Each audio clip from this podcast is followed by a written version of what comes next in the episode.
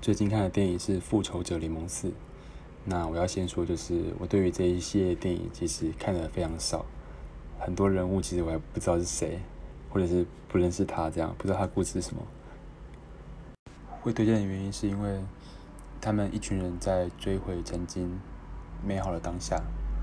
那我我就在想说，如果可以学会珍惜每时每刻的当下，那个是非常快乐的事情。在他最后一幕时候，其实有把这种珍惜后的样子给表达出来。我觉得这个让我看到了一种境界跟人生的体悟。那这个是我推荐的原因。